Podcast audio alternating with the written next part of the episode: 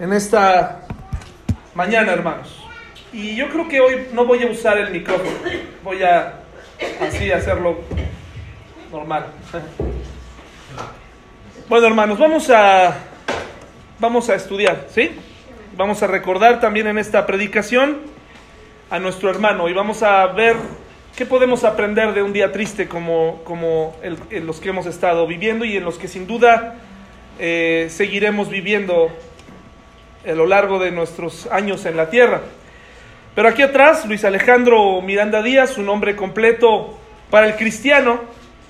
Para el cristiano no hay una época, eh, para la Biblia, para el creyente, las cosas no terminan cuando uno muere. Y de hecho para ningún ser humano, porque nuestra alma es eterna. Por eso es que aquí murió en el 2019, pero comenzó a vivir hacia dónde, hermanos? Hacia la eternidad. Vamos a hacer una oración, mis hermanos, por favor. Señor, te doy muchas gracias por esta mañana, gracias porque tú eres un Dios de amor, un Dios de misericordia, un Dios que nos ama. Eh, sabemos lo doloroso que es la muerte porque eh, esta, este, esta situación de la muerte fue provocada por nuestro pecado, Señor, por las cosas que hicimos mal desde un inicio, y, pero tú has, has provisto una solución para ella y nos das esperanza y nos das certeza. Cosas que el mundo no da, pero que tu palabra sí da. Señor, te agradezco por la oportunidad que me diste de conocer a Alejandro en estos años. Te agradezco porque me permitiste platicar con él, conocerlo y porque pudimos aprender juntos de tu palabra y experimentar tu amor. Te pido, Señor, que tú le des consuelo a la familia, que le permitas, Señor, ir con el tiempo aprendiendo a vivir sin él, a sus amigos, a sus familiares. Especialmente te pido por su familia, quien aún se rehúsa a conocerte, Señor, pues que tú los traigas con amor, Señor, que ellos se puedan dar cuenta de lo que se están perdiendo sin ti, Señor, que se puedan dar cuenta del tesoro tan grande que Alejandro encontró en tu palabra. Te lo pedimos en el nombre de Jesús. Amén. Solo el hombre tiene conocimiento previo de su muerte venidera. Y poseyendo este conocimiento tiene una posibilidad, si escoge tomarla, de meditar sobre lo extraño de su destino.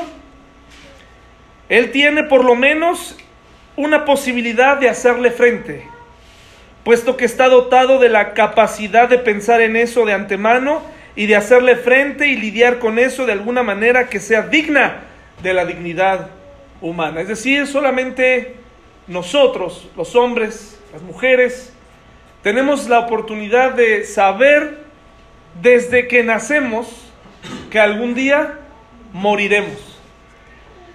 Pero cometemos dos graves errores, tenemos dos grandes problemas. Les invito a ir a primero de Pedro 4.12, por favor. Primero de Pedro 4.12.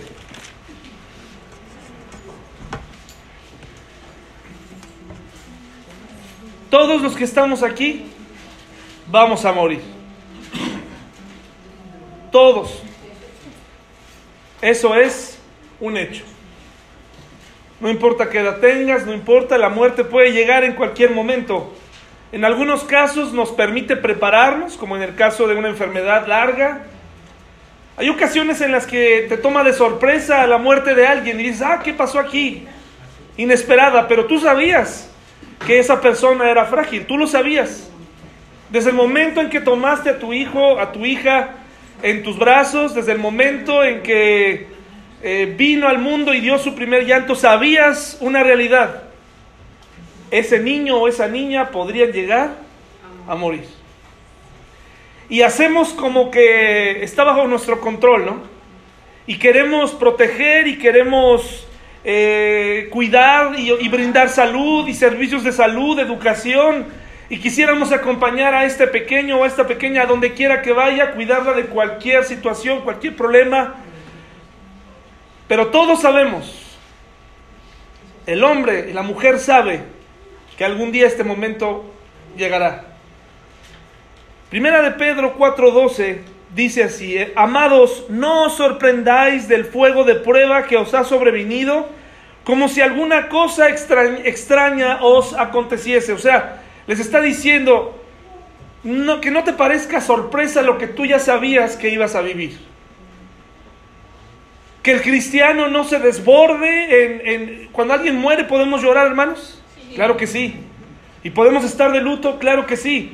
Pero que no se desborde un cristiano en años y años y años de tristeza porque entonces pareciera como si nadie nos hubiera explicado que la muerte iba a llegar tarde o temprano a cualquiera de nuestros familiares porque somos débiles, porque somos frágiles, porque cada vez que respiras te oxidas y eso te empieza a hacer viejo, porque el mundo en el que vivimos un montón de cosas provocan enfermedades, pero no por eso vamos a vivir en temor.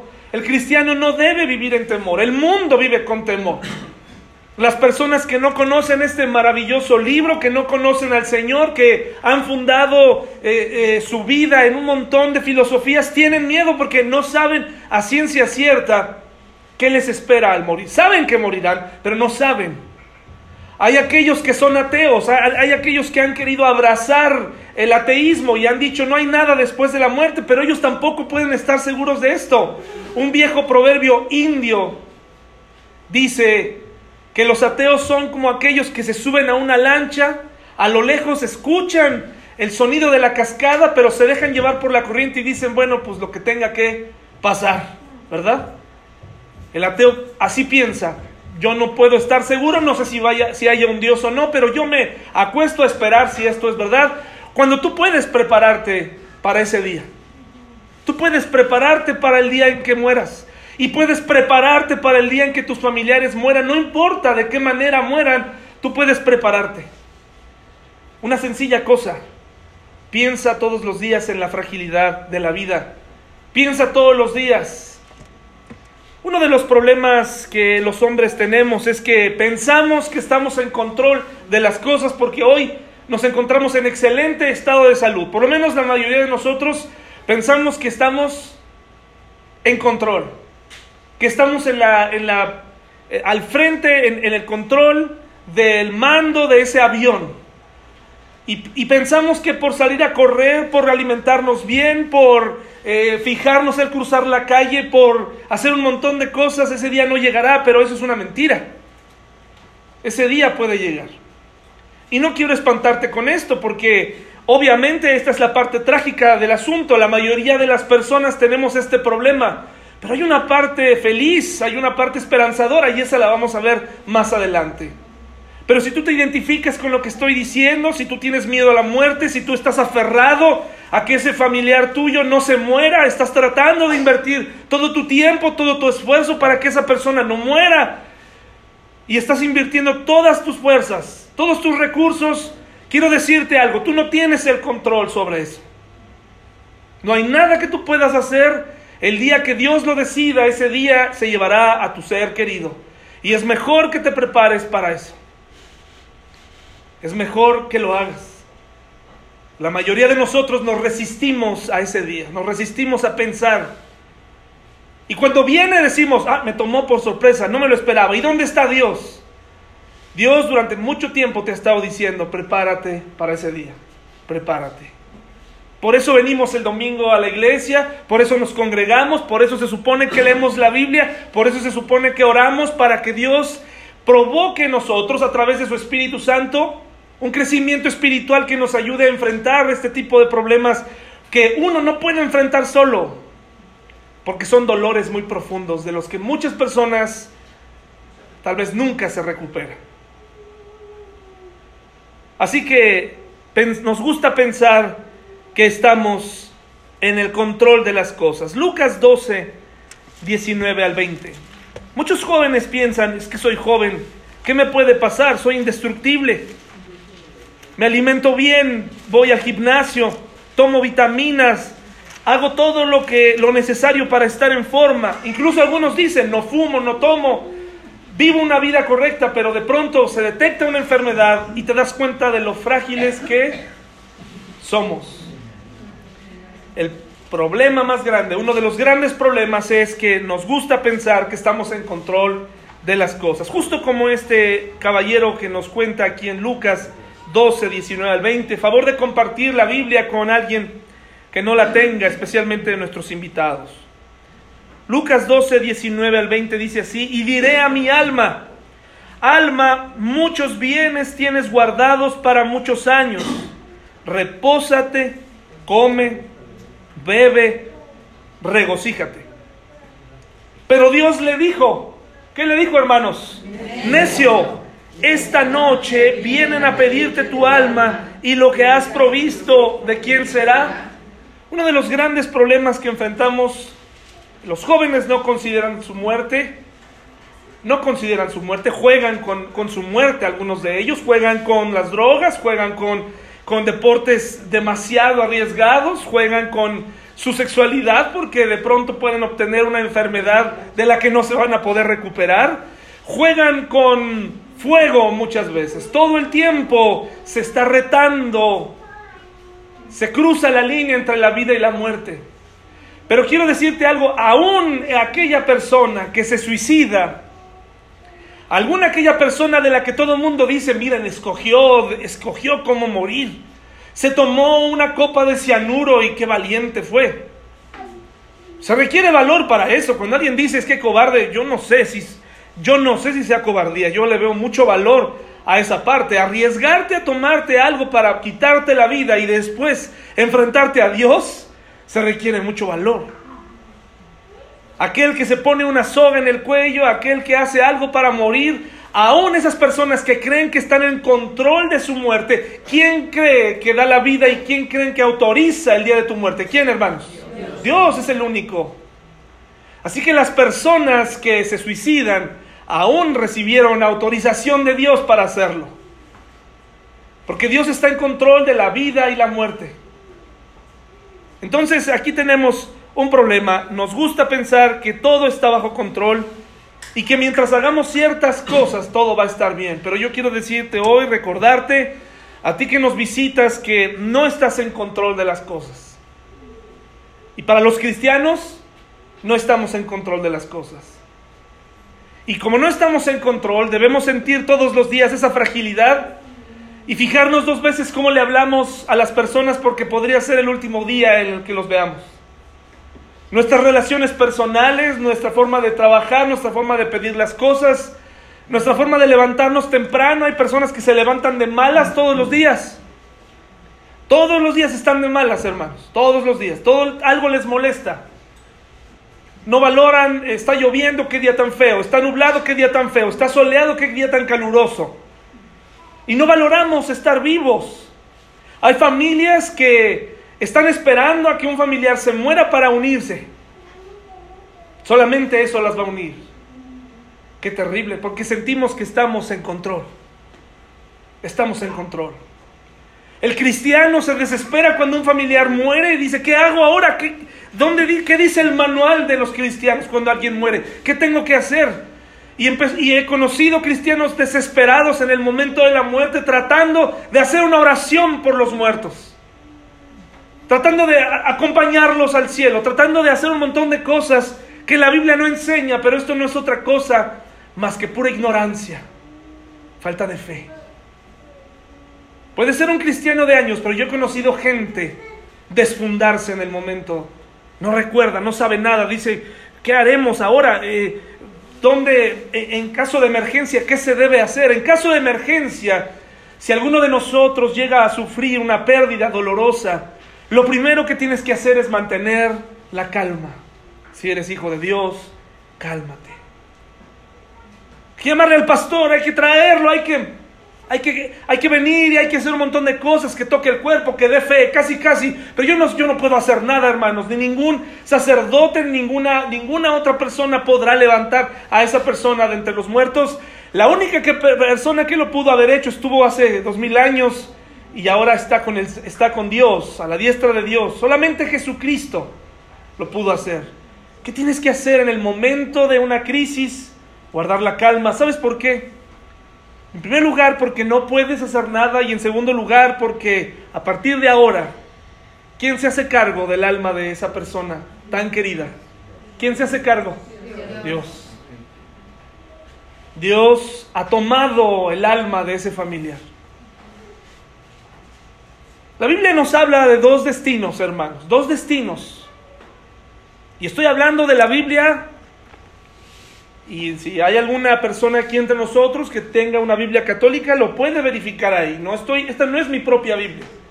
Esta Biblia no está alterada, no, no hay tal, no existe esa parte. Hay sectas que sí han modificado la Biblia, pero la, enseñanza de la Biblia, Jesucristo, al que todo mundo en, en el mundo conoce como esa persona crucificada ahí, malamente porque Él ya no está ahí, Él vive, Él habló más del infierno que del cielo. Habló más del infierno que del cielo. ¿Pero por qué? ¿Que no Jesús era amor? ¿Y qué hizo mientras Él vivió, hermanos? Dio todo su amor. ¿Y a quién se lo dio? A personas sin amor. A las más rechazadas Él se acercó precisamente para decirles, yo te amo y quiero librarte de ese destino eterno. ¿Y por qué hay un destino eterno eh, llamado infierno? Porque en ese lugar van todas aquellas personas que han dicho, yo no quiero tener nada que ver con Dios, eso es lo que Dios permite para ellos. Pero hay otro lugar que se llama, que se llama cielo. Y si tu familiar murió en Cristo Jesús, confiando en Él, está allá se hizo cargo de su alma. Puedes llorar, puedes sentirte triste, puedes eh, hacer luto. Eso está bien, es normal. Solamente te puedo, te, te pido, mantén la calma y aférrate a lo que sabes de la Biblia, a lo que sabes de Dios. Si no sabes nada, estás en un problema, porque vas a batallar mucho más en ese momento de crisis. Investiga qué dice la Biblia, qué dice Dios de la muerte, qué dice Dios de estos, de estos dos destinos. El primer problema es ese, no nos gusta pensar que, que nos gusta pensar que estamos en control, no nos gusta pensar que esto puede salirse de control. Y el segundo gran problema es que nadie se prepara para morir. Ninguno de nosotros generalmente se prepara para morir. Segundo de Reyes, por favor, hermanos, 21. Segundo de Reyes 21. Las personas vivimos, hacemos planes, confiamos en que mañana nos vamos a levantar, en que vamos a cumplir con nuestros objetivos el día de mañana, que vamos a llegar al plazo, que vamos a llegar a Navidad, que celebraremos en familia, que llegaremos al siguiente aniversario, al siguiente cumpleaños, pero ¿cómo saberlo? Nadie lo sabe. Solamente Dios. Y Dios nos cuida, ¿no es cierto, hermanos? Dios nos cuida y nos ha librado de la muerte en muchos momentos. Pero cuando ese, una de, una de las, a pesar de lo que mucha gente piensa, estar pensando en la muerte todo el día no significa eh, pues estar así como vivir con miedo, todo lo contrario, ¿verdad? Es confiar en lo que Dios dijo acerca de ella y disfrutar de la vida viviendo, sabiendo que no vas a poder hacer nada el día que Dios diga hasta aquí. Mientras tanto, puedes vivir libremente. ¿Cuántos de nosotros vivimos con temor? No quiero salir porque me va a pasar esto, no quiero pasar por aquel lugar porque me va a pasar esto, no me voy a tomar esto porque me va a hacer daño, me puedo morir. Y entonces vivimos con temor. Dice segundo de Reyes 21, en aquellos días el rey Ezequías cayó enfermo de qué hermanos? Y vino a él el profeta Isaías, hijo de Amós, y le dijo, Jehová dice así, ordena tu casa, porque qué hermanos? El Dios de amor, el Dios que amaba a Ezequías, esta vez no le trajo una buena noticia, esta vez le dijo, eh, Ezequías, esta vez vas a morir. Y te voy a dar un consejo. Pon en orden tus asuntos, como dice la nueva traducción viviente. Pon tus asuntos en orden porque vas a morir. ¿Qué tan ordenadas están nuestros asuntos?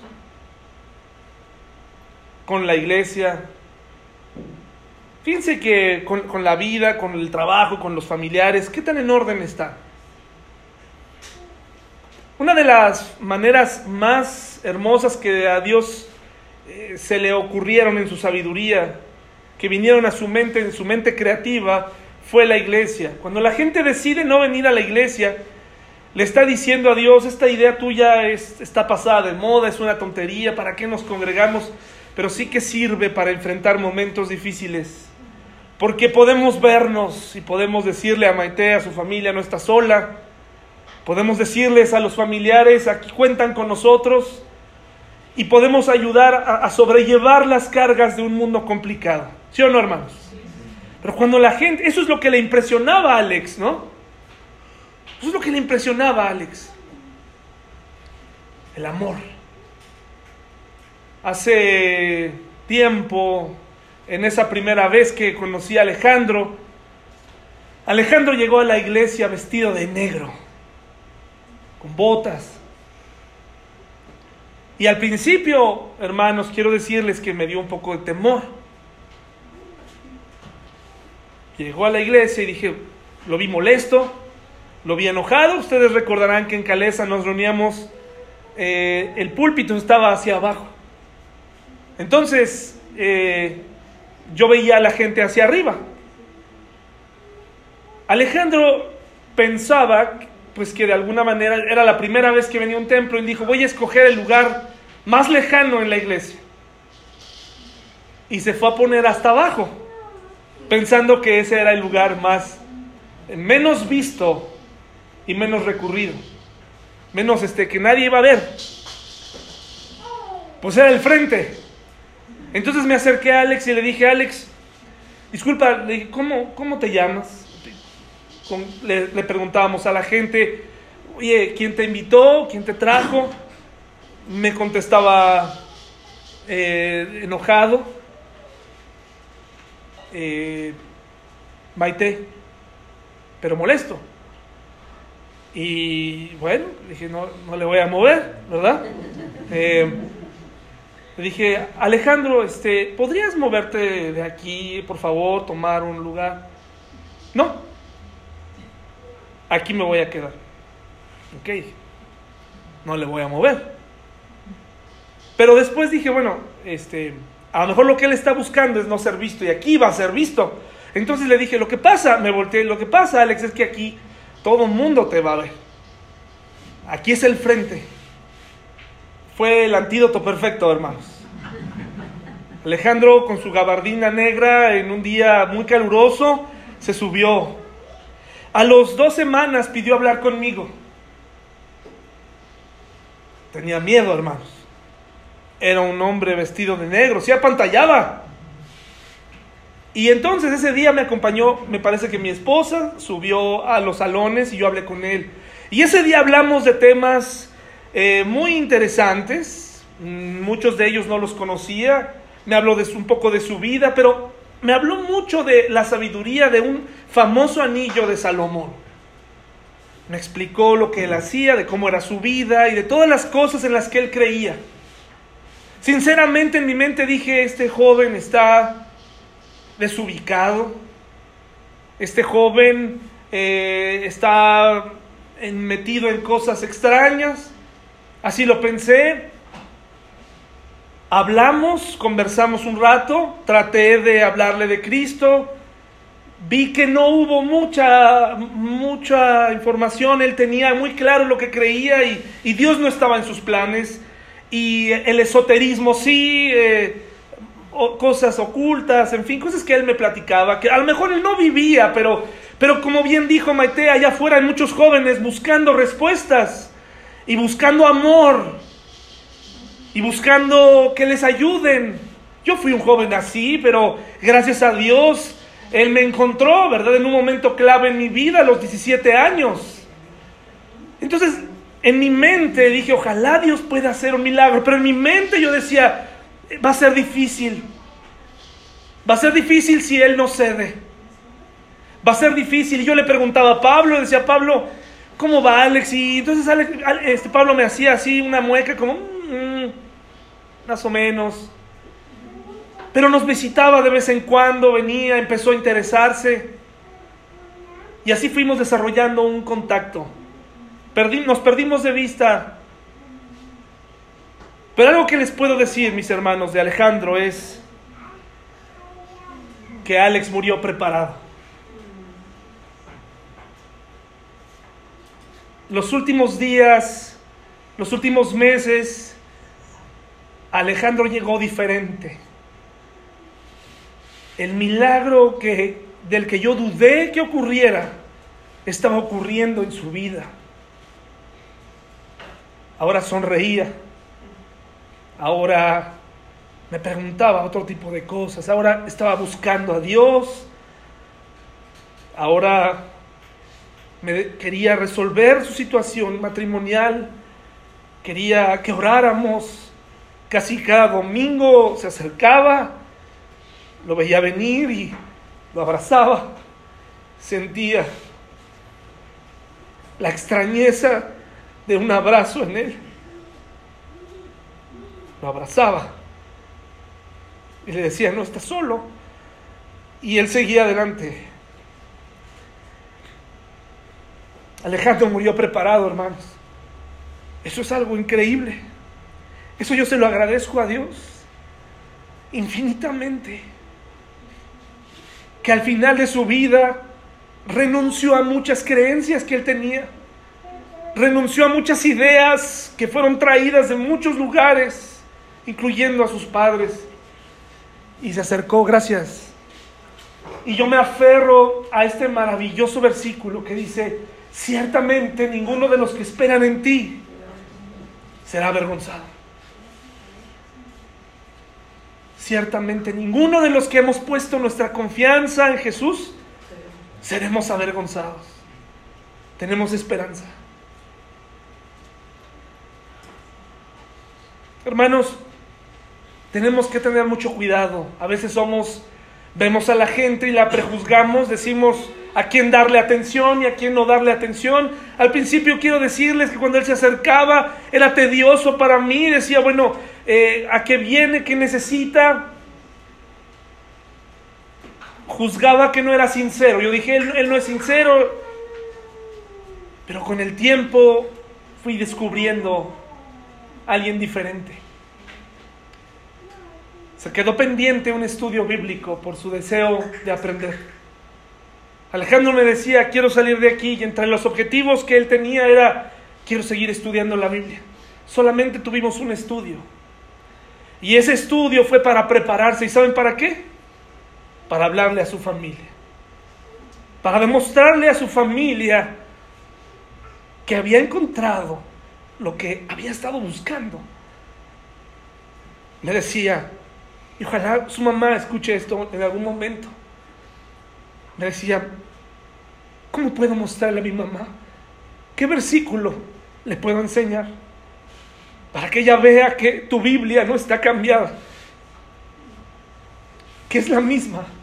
Y entonces tomamos una Biblia católica, ustedes lo vieron, ella, él lo levantó un día, se sentaba al frente con una Biblia católica y y y la tarea de él era ir buscando que los versículos que yo decía eran esos.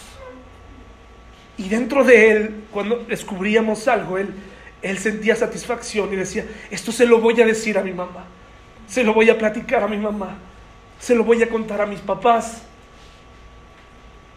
Alejandro murió preparado.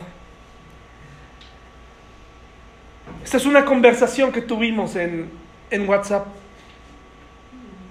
Y usted podrá notar. Él estaba confundido. Le decían, es que tú estás metido ahí, qué extraño es ese lugar, ¿qué estás haciendo? Y él se aferraba y decía, esto es, esto es superior. Y aquí viene esta parte donde yo le decía, esto no es una religión, es una relación con Dios. Y él me decía, quiero tener esa relación. Quiero tener esa relación de amor. Observe el segundo mensaje. Quiero ser salvado. Quiero curarme y estar bien. Como yo se lo dije, puede ser que Dios pueda sacarte de aquí, pero puede ser que Dios no lo permita, pero eso no quiere decir que no te ama y quiere salvar tu alma. Y cuando yo lo confronté con el pecado, como esa parte que más, más difícil cuando compartes el Evangelio, porque la gente acepta el amor de Dios, te dicen, es que yo creo en Dios, es que yo creo. Pero cuando tú confrontas a la gente con su pecado, con lo que hacen mal, es cuando la gente dice, ah, no, no, perdóname, yo no, ahí sí yo no soy tan pecador, yo no soy malo. De hecho, pues yo soy y me dan sus credenciales. Pero en este caso Alejandro yo sé, sí sé que he pecado y quiero ser salvado. Ese es un testimonio por escrito de un cambio en el corazón de una persona, que va más allá de la repetición de una oración a la que estamos acostumbrados a hacer. Haz la oración, haz la oración, balbucea una oración, repite una oración, eso está de moda entre los cristianos. Di una oración rápido, repítela. Y muchas de esas oraciones nunca, nunca entendieron qué hicieron. Aquí estamos observando el paso del Espíritu Santo, acariciando el corazón de Alejandro y dándole claridad y mostrándole que solamente en Él estaba la salvación. Solamente en Él. Amigos, Él al final se aferró a esta verdad. Hizo a un lado todo lo demás y se aferró. Y se preparó para morir. Se preparó no para, bueno, pues a ver qué pasa de aquí en adelante. Me voy a morir y cuando me muera, pues a ver qué sucede. Se preparó para morir con la certeza de que al abrir sus ojos en el otro lado, ¿cómo conocería a Dios, hermanos? ¿Lo conocería como juez o lo conocería como su amigo? Como su amigo. Lo conocería como su amigo. Primera Corintios 15, 55, 15, 55 al 57 nos habla de esta verdad. Yo no lo salvé, la iglesia no lo salvó. ¿Quién lo salvó, hermanos? Fue Cristo, fue Jesús y su muerte en la cruz. Primera Corintios 15, 55 al 57, mis hermanos, dice así, para esta muerte que se presenta desoladora, que el mundo nos la presenta con una hacha, con una, ¿cómo se dice? Una hoz enorme, cortando cabezas, que viene por ti y que te va, te va a matar y que te dice cosas. Dice así, mis hermanos, dice, ¿dónde está, oh muerte, tu aguijón?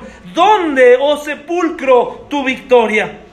Ya que el aguijón de la muerte es el pecado y el poder del pecado la ley, mas gracias sean dadas a Dios que nos da la victoria por medio de nuestro Señor Jesucristo. De tal manera que le podemos decir a esa cama 31A de urgencias donde estuvo estos días finales, le podemos decir a esa cama ganamos.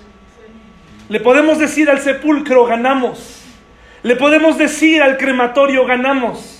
Le podemos decir a los doctores que muchos de ellos hacen bien su trabajo, pero hay muchos otros que tratan mal a los pacientes, que los tratan como animales, peor que animales, como muebles, deseando que en el fondo se mueran.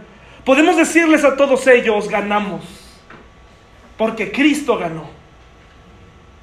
Ganamos, mis hermanos. Cuando alguien muere en Cristo, podemos decir con toda confianza, ganamos. No importa de que haya muerto, le podemos decir a su enfermedad, a su terrible enfermedad, a su, insuficiencia renal, le podemos decir ganamos. Y tú puedes decir lo mismo delante del cáncer, puedes decir lo mismo delante de la tragedia. Tú no me vas a ganar. Tú me vas a causar un poco de llanto, tal vez unos meses. Pero cuando esto termine recordaremos quién le ganó a quién. Por eso podemos saber, mis hermanos, con toda certeza que Alejandro murió preparado. Y no solamente eso, mis hermanos, Alejandro lleva una semana en el paraíso. Y esto no lo digo yo. Esto lo dice su palabra. Allá afuera la gente necesita acompañar a sus muertos al cielo porque no saben, no tienen certeza, no, no pueden creer que sea así de simple. Pero sí es así de simple porque Cristo murió por nosotros en la cruz. Yo puedo saber en la Biblia que Alejandro, lo más seguro es que no nos esté oyendo. No puedo ni siquiera decir que Él está aquí. Eso no, eso no lo sé, eso no importa. Pero lo que sí puedo decirles es, Él está en el paraíso. Él disfruta de un cuerpo distinto, disfruta de una, una, situación renovada. Ya no tiene esos dolores terribles, ya no siente ese frío tremendo en su cuerpo, ya no siente ese desprecio, ya no siente ese maltrato, ya no siente esa indiferencia a la que vivió de muchas de sus personas cercanas. Ahora vive en un lugar maravilloso. ¿Por qué lo sabemos? Lucas 23 al 43, por favor. ¿Por qué lo sabemos, mis hermanos? ¿Por qué? Lucas 23 al 43. Observe el estupendo versículo, las estupendas y maravillosas frases de Jesucristo mismo en la cruz. Lucas 23, 43, por favor, Lucas 23, 43. Ay, Alejandro, ¿en qué lugar estás ahora? ¿Verdad? ¿En qué lugar? ¿En qué momento disfrutando de lo que no tuviste aquí? Si faltó amor, allá arriba está gozando del amor eterno. Allá arriba todo tuvo sentido. La última predicación, me senté junto a él un día y se acuerdan que un día Paul predicó acerca del camino, del sacrificio del inocente por, por el pecador, ¿se acuerdan? Al final él y yo hablábamos y decíamos, ¿entendiste esto que acaban de explicarnos? Sí, ahora voy entendiendo. El sacrificio de Cristo lo tenía claro en su mente. Que trascendía la religión, trascendía muchas otras cosas, era algo poderoso. Cristo murió por mí en la cruz y murió por ti en la cruz para darte la certeza y que cuando tú mueras puedas agradecerle personalmente. Lucas 23, 43, y permítame leerlo desde un poquito más atrás, desde el 39, cuando Jesucristo estaba en la cruz clavado, dice, y uno de los malhechores que estaban colgados le injuriaba diciendo, si tú eres el Cristo, sálvate a ti mismo, ¿y qué? Y a nosotros. ¿Se da cuenta? Le estaba exigiendo ahí, ¿no? Si tú eres el Cristo, de manera irónica, sálvate, pero también sálvanos. Pero él, no se refería a, salvar el alma. Déjanos bajarnos de aquí para seguir haciendo nuestras las cosas que más nos gustan. Respondiendo el otro le reprendió diciendo, ni aún temes tú a Dios estando en la misma condenación. Nosotros a la verdad justamente padecemos porque recibimos lo que merecieron nuestros hechos más que, más este que ningún, mal hizo. Y dijo a Jesús, acuérdate de mí cuando vengas en tu reino. Aquí había muchas maneras de responder de parte de Jesús, ¿no? Pudo haber dicho, ¿cómo respondería la religión? La religión le hubiera, hubiera respondido así. Si Jesús hubiera sido un religioso, hubiera respondido así. Mm, híjole, pues mira, vas a tener que purgar eh, en un lugar que, por cierto, la Biblia no menciona, vas a tener que purgar tus pecados y, y yo creo que con eso ya.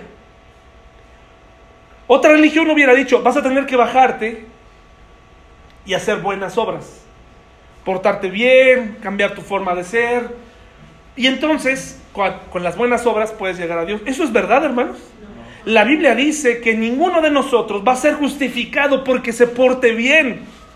Ninguno de nosotros va a ser justificado por venir a la iglesia. Si ese es el problema incluso para los creyentes, mis hermanos. Hemos venido a la iglesia, hemos eh, decimos ser eh, que profesamos una fe en Cristo, pero en realidad no se ve ningún fruto de, de arrepentimiento en nuestra vida. Seguimos igual allá afuera o peor. Pero lo que Jesús le responde es muy importante. Entonces Jesús le dijo, de cierto te digo que hoy, no mañana, no al rato, en otras palabras, en cuanto tú y yo muramos aquí, ¿qué? Estarás conmigo en el paraíso. ¿Pero por qué? ¿Qué hizo de bueno el ladrón para ir al cielo? No le dio tiempo de bajarse, no le dio tiempo de profesar, ni de judaizar, ni de ser un religioso, ni de, ni de dar una caridad, ni de ir al templo a ofrendar algo. ¿Qué, qué hizo bien este ladrón? ¿Qué hizo bien, hermanos? Creyó. Eso es justo lo que hizo Alejandro. Creer, eso es justo lo que hicimos tú y yo. La primera cosa que tuvimos que hacer fue creer. Creer. ¿Creer en qué? En que Jesús es el Hijo de Dios, que Jesús vive, que Jesús regresará, que Jesús murió en la cruz por mí y sufrió cada clavo y cada espina por mí, por mis pecados, para que yo no tuviera que pagar ese precio. Eso hay que creerlo para ser salvo. Es el primer elemento. Pero el segundo es el arrepentimiento. De nada sirve creer. Mucha gente cree en Jesús allá afuera, hermanos. Los narcotraficantes, antes de matar a alguien, se persignan, ¿sí o no? Y después disparan. Se encomiendan delante de Dios y después disparan. Pero eso está mal. La gente cree allá afuera en muchas cosas. La gente cree en Jesús y lo igualan con un montón de personas. Lo igualan con un montón de maestros, pero solamente Jesús venció la muerte. Eso es lo que venimos a aprender aquí. Nosotros creemos en Jesús, pero ahora que lo creo, ahora tengo que hacer algo. Reconocerlo. Reconocer que yo soy pecador. Que yo necesito esa salvación. Isaías 1.18, por favor. Isaías 1.18. Isaías 1.18.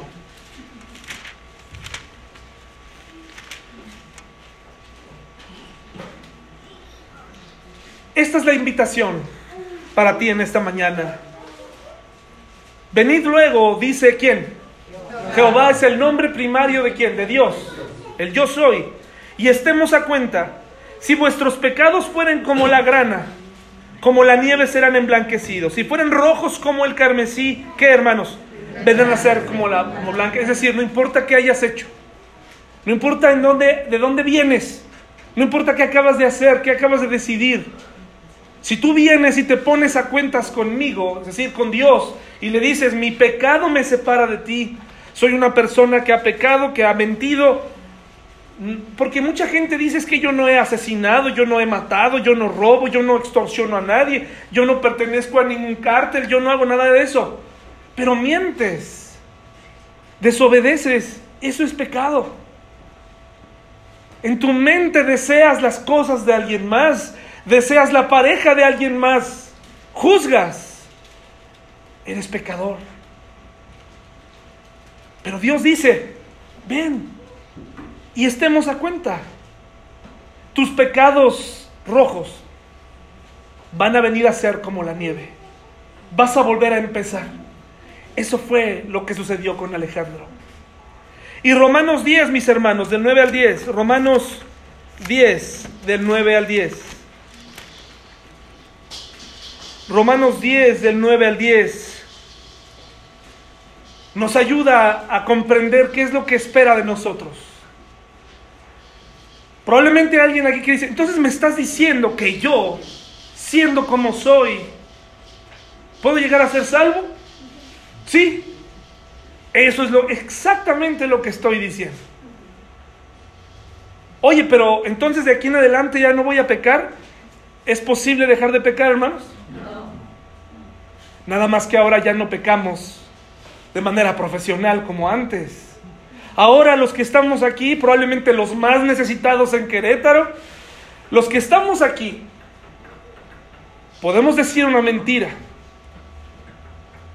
pero ya no somos mentirosos, ¿de acuerdo?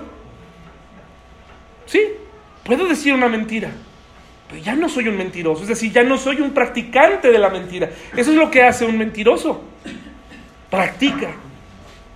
Puedo cometer un error, puedo fallar, pero ya no soy, ya no soy un profesional del pecado como antes, en donde antes yo hacía lo que quería, no me preocupaba absolutamente nada. Y yo pecaba y pecaba y hacía lo que se me daba la gana.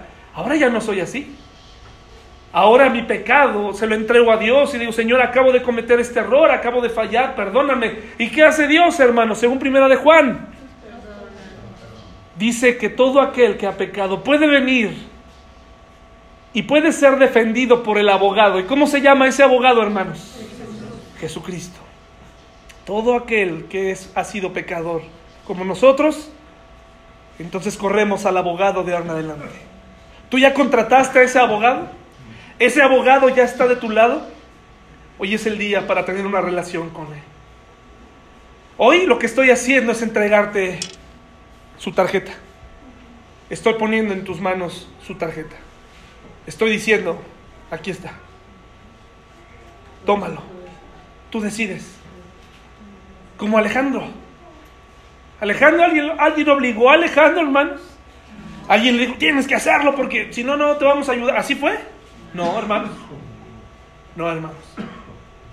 Dice este maravilloso versículo, Romanos 10 del 9 al 10, que si confesares con tu boca que Jesús es el Señor y creyeres en tu corazón que Dios lo levantó de los muertos, ¿qué?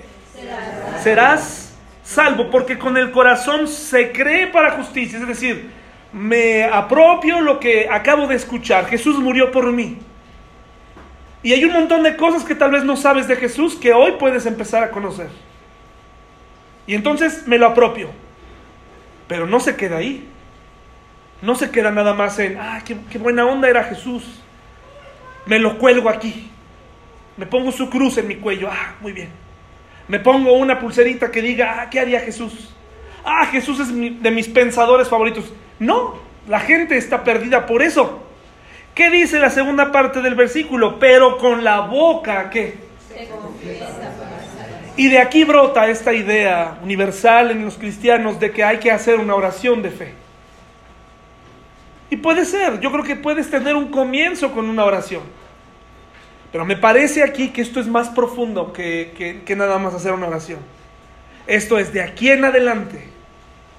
De aquí en adelante, lo que me acabo de apropiar lo que acabo de comprender de Jesús, ahora lo voy a confesar una vez. De aquí en adelante. De aquí en adelante. Porque entonces nos está hablando de un fruto que brota de un corazón arrepentido. Este proceso lo vimos en la vida de Alejandro. Ahora yo ya lo comprendí. Ahora quiero compartirlo con los demás. Este es el Dios en el que creyó Alejandro. Este es Jesús quien lo salvó. Y este es el Espíritu Santo que está tocando a tu puerta hoy, a puerta de tu corazón y te está diciendo, hoy estás escuchando algo que puede cambiar tu vida para siempre. Esto puede prepararte para el día en el que mueras. ¿Qué vas a hacer? Dos opciones Puedes rechazarlo. Puedes rechazarlo. Nadie está aquí obligado. Puedes rechazarlo, pero yo te voy a decir algo. Seguirás con incertidumbre. Seguirás con muchas dudas. Y no te vas a quedar preparado. O vas a decir, lo tomo. Lo tomo porque esto, Jesús murió por mí. Y quiero comenzar una relación con Él. Ojalá que así sea. Ojalá que hoy decidas comenzar una nueva relación con Dios a través de Jesucristo. Vamos a orar, mis hermanos. Vamos a terminar